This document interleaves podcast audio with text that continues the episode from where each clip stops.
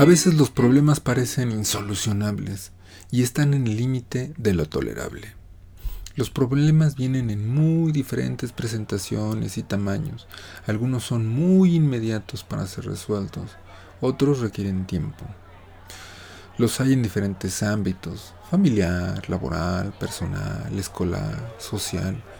Los hay tan abstractos como definir matemáticamente el infinito o tan concretos como quitarse un dolor de cabeza. Uno de los problemas más graves por los que puede pasar cualquier persona es el hambre. El hambre inmediata, la que exige ser resuelta en el instante, a riesgo de perder la vida.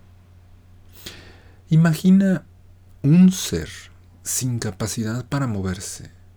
Ya no digas caminar, sino sin poder desplazarse ni un metro por sí solo.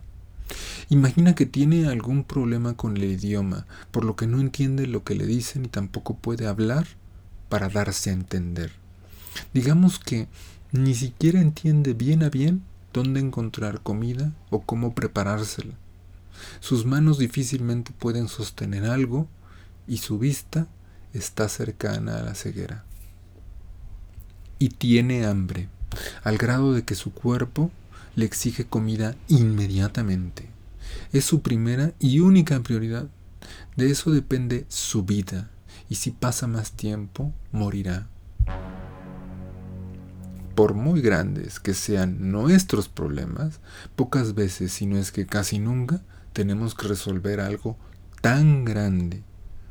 No hay deuda, rompimiento amoroso, tarea escolar, conflicto con el jefe, ni la mayoría de las enfermedades que se comparen con tener que salvarse la vida de hambre.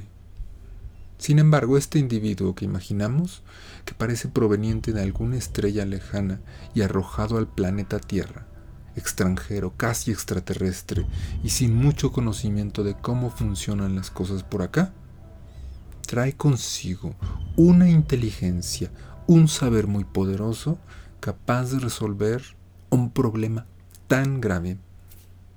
Viene como incrustado en su cuerpo, como parte de su hardware. Pero además cuenta con programas o aplicaciones, si bien aparentemente muy sencillas, capaces de atender cosas verdaderamente importantes. Y lo resuelve. Es un sobreviviente. Ante el problema del hambre que le presenta resistencia, llora y un ser del que conoce muy poco pero le da una gran sensación de seguridad y protección, le da de comer. Este ser aprende muy rápido, gracias a ese saber con el que cuenta, que cierta forma de llanto le avisa a este ser protector que requiere comida y se la da.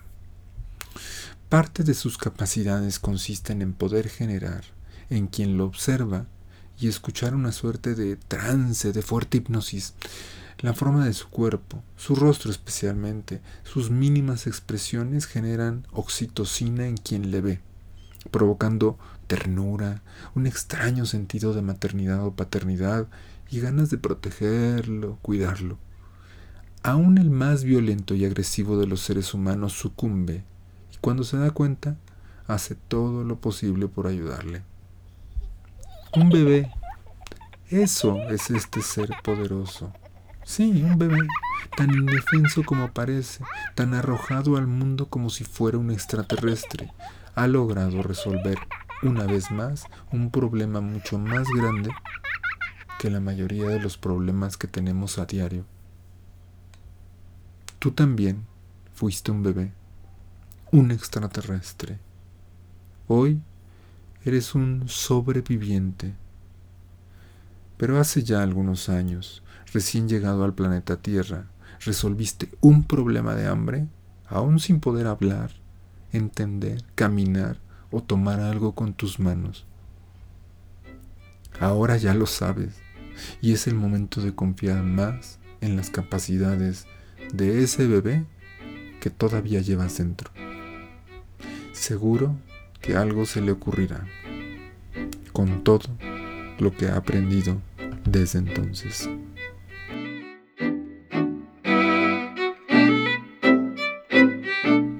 Yo soy Adolfo Ramírez Corona Para más lecturas, podcasts, meditación, psicoterapia, Twitter, en fin, puedes ir a www.adolforamirez.com.